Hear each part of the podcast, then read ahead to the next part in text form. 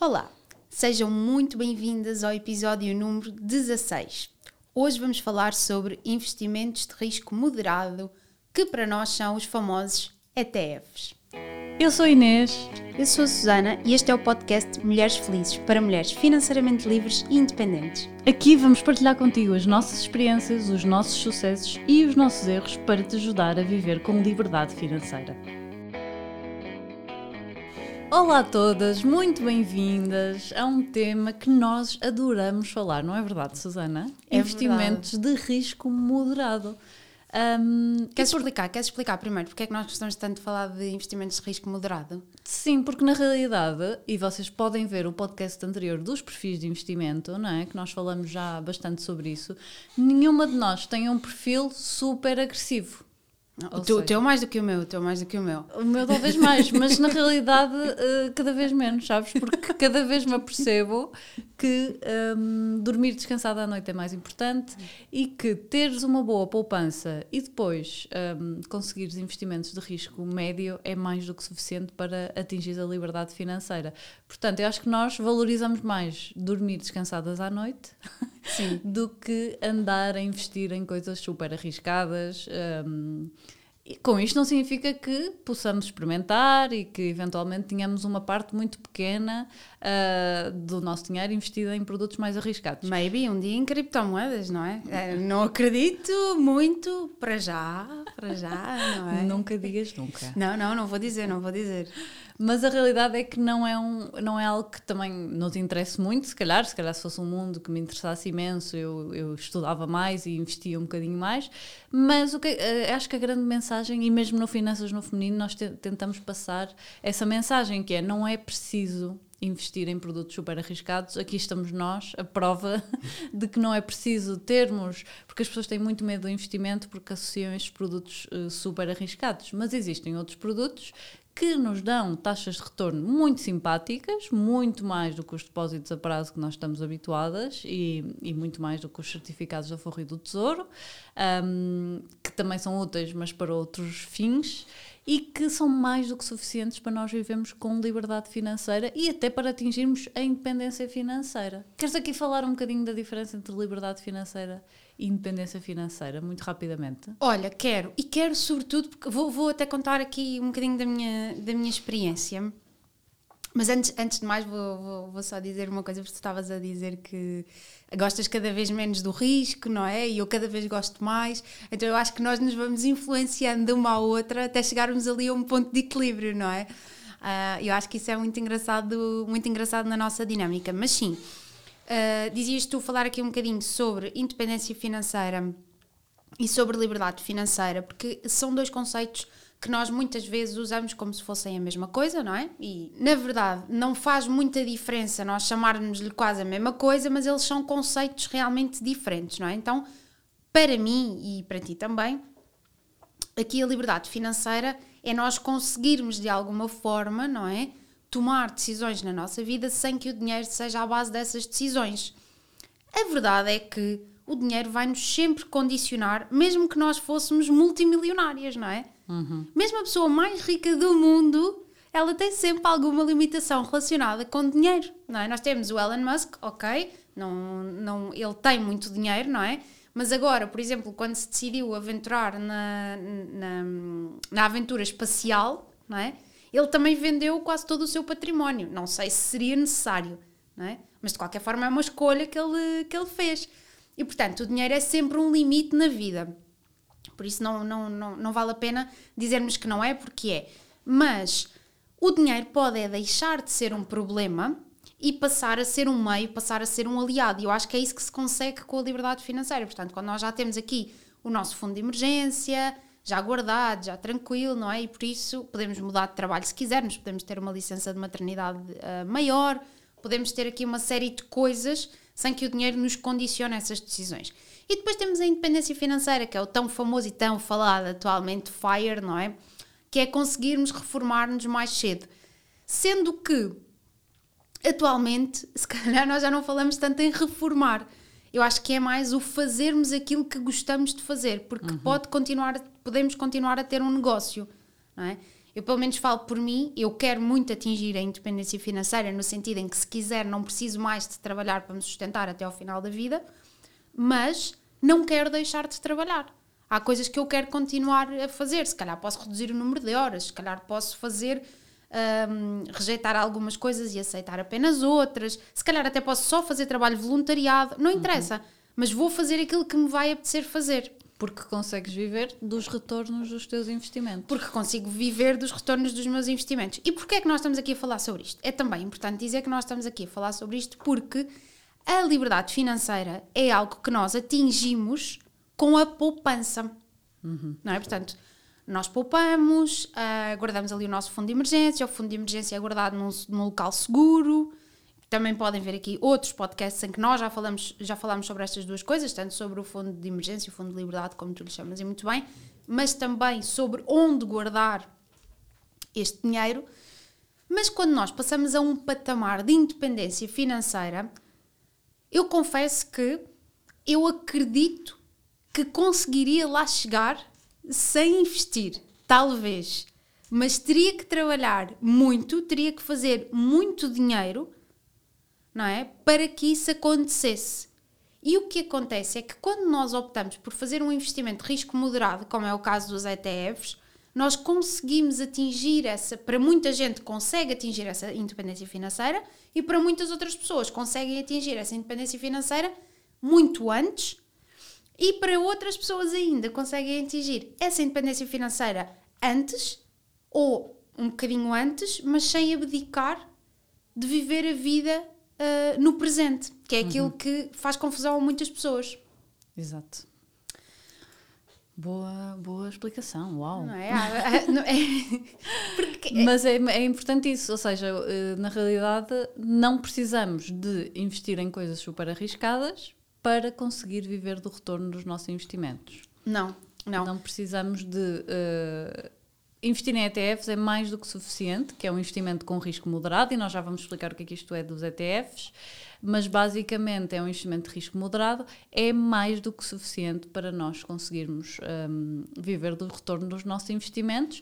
Aliás, é até um bom eh, investimento no sentido em que é mais, não é previsível, porque os investimentos não são previsíveis, mas conseguimos ter um histórico muito grande deste tipo de investimento, porque a Bolsa existe há centenas de anos, não é? Portanto, conseguimos ter muitos dados do histórico destes investimentos um, e, portanto, dá-nos uma certa segurança também para quem quer ter uma reforma antecipada ou viver dos retornos dos seus investimentos, saber que a probabilidade destes rendimentos renderem X é elevada, não é? Olha, e, e, e, sabes outra coisa que eu acho que também é importante falarmos aqui sobre esta questão dos ETFs, não é? Porque há outros investimentos de risco moderado. Uhum. Por exemplo, eu diria que investir em imobiliário é um investimento de risco moderado. Uhum. Investir no teu próprio negócio é um investimento de risco moderado. Hum, talvez arriscado. Talvez até mais arriscado, Sim. mas era exatamente aí que eu queria chegar. Exato. Que é, às vezes, outras coisas que nós fazemos de livre e espontânea vontade sem nos questionarmos, porque há imensa gente a fazer investimento imobiliário, imensa gente a investir no próprio negócio e depois diz assim: ah, não, mas investir em ETFs é que não. Uhum. Não é? é e é importante falarmos um sobre isso. É verdade, é, é verdade. Porque é o desconhecimento também. E é normal que haja este desconhecimento porque os ETFs são uh, recentes, não é? O imobiliário, nós crescemos Desde numa sempre. casa, não é? e hum, se calhar vamos explicar um bocadinho o que são ETFs. Força, vou deixar para ti, okay. vou deixar para ti agora. Então, os ETFs significa uh, Exchange Traded Funds, mas isso não interessa nada. Ninguém é melhor do que tu para dizer isso assim em inglês tão Não bonito, é fácil, não é? não é fácil. Esta palavra, esta combinação de três palavras não é fácil. Mas no fundo é uh, uma forma de nós investirmos em bolsa sem comprarmos uma ação de cada empresa. Ou seja, quando nós investimos em bolsa, o quando se ouve falar de investimento em bolsa, o que geralmente pensamos é comprar uma ação da EDP, comprar uma ação de uma Amazon, enfim. Mas na realidade é arriscado comprar uma ação de uma empresa. Porquê? Porque ficamos muito sujeitas ao risco dessa empresa. Claro que se forem empresas enormes, a probabilidade da empresa ir à falência é muito, muito baixa, mas já houve empresas grandes a ir à falência. Ao comprarmos um ETF, não estamos a comprar uma, uma ação, mas estamos a comprar um conjunto de ações, como se fosse um cabaz de ações, e estamos a ter uma pequenina parte de cada uma dessas ações. O que é que isto significa? Que um, estamos a investir de forma diversificada. E em bolsa, se vocês falarem com qualquer pessoa que investe em bolsa e, e profissionais, a diversificação é o mais importante, ou seja, estarmos investidos em várias empresas de vários setores, um, enfim, pode haver, há imensos tipos de diversificação. Portanto, compramos um ETF, que é a mesma coisa que compramos uma ação de uma empresa e estamos automaticamente a usufruir dessa diversificação e, portanto, é um investimento menos arriscado que comprar uma única ação. Ok? É verdade, é verdade. Aliás, se falares com, se, falares, se falarmos com investidores profissionais em que têm uma grande parte da sua carteira ou em que a grande parte da sua carteira é composta por ações, eles nunca investem apenas numa ou duas ações, não é? Portanto, eles têm esta necessidade de fazer esta diversificação. Portanto, nem investem todas a sua, todo o seu dinheiro só num setor, assim como também não investem todo o seu dinheiro só num ETF. Uh, desculpem, uh, assim como também não investe todo o seu dinheiro só numa ação, nem só num setor. Isto significa que um, precisam muitas vezes, porque depois a pergunta que se coloca é: então porquê é que eu também não posso fazer isso, não é? Porque é que eu também não posso investir eu em várias ações em vez de estar a comprar um ETF? E na verdade podemos. Só que o que acontece é que, em primeiro lugar, vamos precisar de muito mais dinheiro. Uhum porque um ETF não tem uma unidade de cada ação. Um ETF às vezes tem uma percentagem de uma ação. Exatamente. É? Em vez de comprarmos dentro daquele ETF, termos uma ação da Tesla, se calhar temos 10% de uma ação da Tesla. Mas está tudo bem com isso. Ok? Agora, é importante é percebermos que um investidor que tem na sua carteira a maioria de ações, que, é, que a sua carteira é composta por ações, o que acontece é que ele investe, compra uma ação completa, não é? Compra uma ação completa da Tesla, compra uma ação completa, bem, de uma EDP, compra uma ação completa de uma série de outras, um, de uma série de outras empresas, sendo que tem que estudar cada uma dessas empresas, porque não vai comprar, precisa de perceber se realmente aquela ação está a um bom preço, não é só se o preço subiu ou desceu, é se realmente aquela ação tem um bom preço para o investimento, para o tipo de investimento que é e para o risco que vai estar associado àquele investimento. Uhum. Ou então compra tantas ações que, que é o equivalente a ter um ETF. Ou seja, uma pessoa que tem muito dinheiro.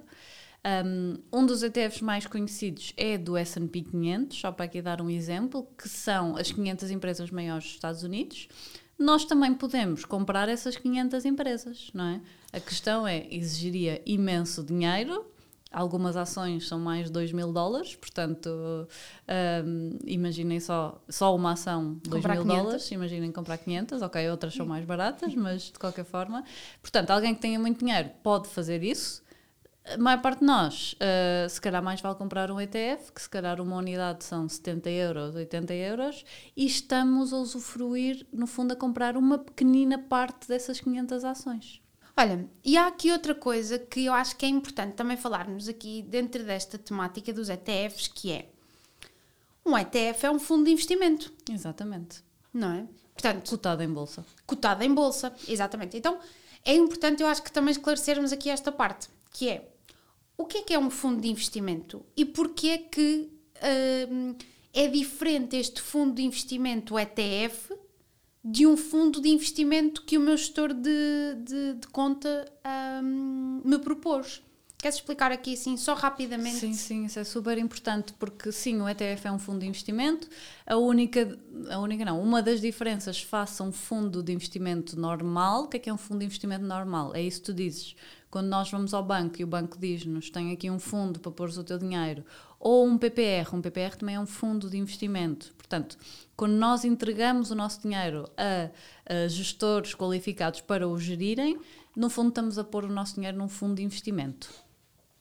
No ETF é relativamente parecido, mas qual é a grande diferença? Primeiro, o ETF compramos em bolsa, portanto, não o precisamos fazer através do nosso banco e, e pagar comissões altíssimas, podemos fazê-lo através da nossa plataforma de trading. Quem não tiver, uh, pode, pode estudar um bocadinho. Também façam parte da comunidade, temos lá muitos webinars sobre uh, plataformas e tutoriais, um, mas no fundo, o, o ETF podemos fazê-lo através da nossa plataforma, é super simples de comprar um ETF e a grande vantagem é os custos, não é? Não só na compra, mas também anualmente, porque um ETF é geralmente passivo. Costuma-se dizer que os fundos de investimento eh, a quem nós entregamos o nosso dinheiro fazem uma gestão ativa, ou seja, se vocês girem o vosso PPR, por exemplo, uh, provavelmente eles andam a comprar e a vender, não todos os dias, mas todas as semanas, todos os meses, há uma ligeira alteração no portfólio porque eles compram e vendem em função dos critérios que eles terão para considerar se devem comprar ou vender. Um ETF não, é uma gestão passiva. O que é que isto significa? Que eles replicam índices. Então há imensos índices que eles podem replicar, um dos quais o S&P 500, também há índices de tecnologia, portanto, e muitos outros. No S&P 500, só para dar aqui o exemplo do mais genérico, um, eles basicamente, os, de, os, os, fornecedores do ETF, o que é que eles fazem? Compram estas 500 empresas e pronto, não andam a comprar e a vender e com estratégias complicadas. É passivo nesse sentido. Okay? Exatamente. Então os custos de um ETF anuais são muito, muito inferiores aos custos de um fundo de gestão ativa, porque um ETF não exige grandes pessoas a trabalhar no ETF, não é? Compram numa fase inicial, depois só tem que estar atentos a ver se houve alguma alteração no índice, que também só há muito raramente. Um, e, portanto, um ETF muitas vezes é à volta de 0,1, 0,2% ao ano, depende muito do ETF, mas assim, de uma forma genérica, e um fundo de gestão ativa pode nos custar até 2% ao ano. Portanto, pode ser até 10 vezes mais, 20 vezes mais do que um ETF. Esta é a grande vantagem, não é? Sim, e parece que 2% ao ano não é muito, mas se nós pensarmos, quando tentem pensar nós já aqui tivemos um episódio sobre o juro composto. Uhum. Tentem pensar no juro composto ao contrário. Que é, em vez de estarem a receber, não é? Imaginem vocês a ganhar 2% todos os anos sobre os vossos investimentos. Não é uma taxa wow, não é? Mas é uma taxa, é uma taxazinha interessante. Exatamente. Agora imaginem o que é que é vocês todos os anos pagarem. Ok? E isto vai fazer uma grande diferença depois lá no fim, não é? Quando nós, quando nós decidirmos que vamos começar a resgatar o nosso dinheiro ou, ou que vamos levantá-lo todo de uma vez, não é? Depois depende da estratégia de cada pessoa.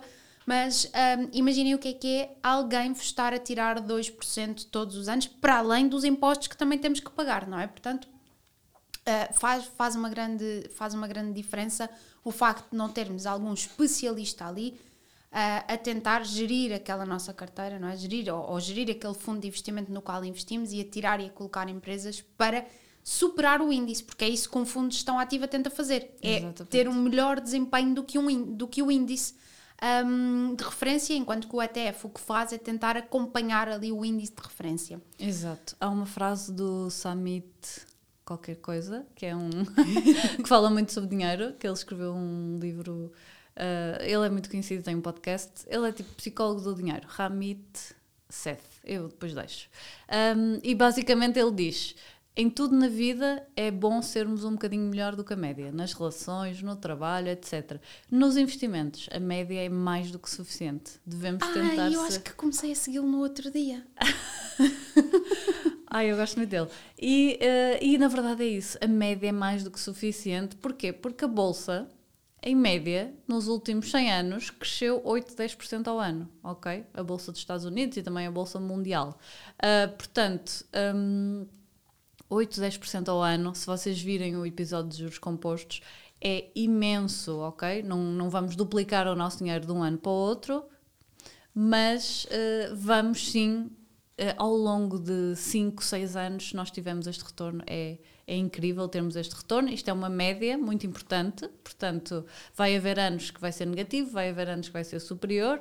Aliás, nos últimos anos até tem sido superior, mas hum, 10% ao ano é incrível. Isto também é uma mensagem importante que nós gostamos de passar, que às vezes pode não parecer wow, 10%, mas uh, se parece. vocês fizerem as. Parece? Eu ah. acho que 10% parece bom. Parece bom, porque há muita gente que pensa, ok, vou duplicar o meu dinheiro em dois anos. Em dois, ou, em, ou em um ano. Criptomoedas. Pois, ou, ou, perder tudo também. Portanto, uh, portanto, os ETFs são assim um investimento que nos permite ter esta diversificação, portanto, menor risco, não é? Do que investir em ações individuais, menos trabalho também. Sim, mas é, é, aqui eu queria só dizer que, por exemplo, nós falámos aqui de um, de um ETF muito conhecido que é o SP 500, não é? Mas analisar um ETF também exige algum algum trabalho, não é? Alguma técnica, não é? Claro, nós precisamos... e há milhares, de, há mais ETFs do que ações. É isso, nós precisamos de perceber, não é? De todo esse mundo gigantesco, quais é que, ou qual é que um, faria mais sentido na nossa carteira. Portanto, há coisas que nós devemos pensar. Nós não devemos só investir em ETFs porque um amigo nos recomendou. Exatamente. Não é? Até porque é, um, os ETFs são muito tão interessante que nós até podemos acreditar uh, muito num setor de atividade e em vez de investirmos numa empresa que atua nesse setor de atividade, podemos investir num ETF que atua nesse setor Exatamente. de atividade. Por é? exemplo, uh, o ETF Tecnologia, há empresas, e há dentro do ETF Tecnologia também há mais específicos. Um, cresceu muito nos últimos anos. Eu acho que cresceu cerca de 30% nos últimos 5 anos. Portanto, quem tivesse apostado neste ETF e tivesse percebido que isto ia crescer, tinha, tinha de facto feito muito dinheiro. E há ETFs de tudo e mais alguma coisa. Se vocês vos interessa, por exemplo, ETFs mais um, sustentáveis, não querem investir em empresas não sustentáveis. Portanto, investir de acordo com os nossos valores também é algo que principalmente as mulheres valorizam muito. É? Exatamente. É? E o ETF permite-nos fazer isso sem nós estarmos a analisar cada empresa e perceber de facto que é uma chatice, não é? Analisar cada empresa, ver se cumpre com os nossos, os nossos critérios de sustentabilidade. Já há ETFs que fazem isso. Uh, há ETFs de tudo e mais alguma coisa. Portanto, queremos investir em ETFs que não tenham empresas de tabaco. Também existe. ETFs. Uh, que... Armamento. Exatamente. Hum que sejam só uh, tecnologia relacionada com energias limpas. Há quase Existe. de tudo, não é? Há mesmo Sim. quase de tudo. E cada vez há mais, também estão a crescer gestoras focadas em energias, em sustentabilidade, portanto é um tema que eu acho que vai crescer muito. Ou vocês acham que Uh, sei lá, as, as, empresas de café vão crescer nos, nos próximos tempos, não sei, estou a inventar. Uh, também há ETFs que se focam. De commodities, não é? E é. de commodities também. E também empresas de Starbucks e coisas assim. Um, portanto, há um mundo, todo um mundo para explorar. É, é, mas depois há coisas que são importantes ter em consideração, não é? Devemos uh, olhar também para o ETF com critério e, e realmente, mais uma vez, e dentro daquilo que nós sempre, sempre, sempre defendemos, e, uh, que é uh, devemos investir com consciência, não é? Exatamente. É um investimento mais simples do que investir numa ação, em termos de análise da nossa, da nossa escolha. Ainda assim, é muito importante nós investirmos pelos nossos próprios meios, pela nossa própria cabeça, pela nossa própria decisão, não é? Que é algo que nós defendemos sempre, sempre, sempre. Por isso, não se deixem levar atrás do, de uma sugestão da ETF só porque sim, porque ele pode fazer ou não fazer sentido na vossa, hum, na vossa vida e depois na vossa carteira, claro. Exatamente, exatamente. Se quiserem saber mais sobre ETFs, nós também temos um curso, Investidor Empoderada. Neste momento não está aberto, mas podem se inscrever na waiting list se vos interessar, ser acompanhadas por nós nesta viagem de investir uh, com risco moderado. Porque lembrem-se que o dinheiro sim traz felicidade.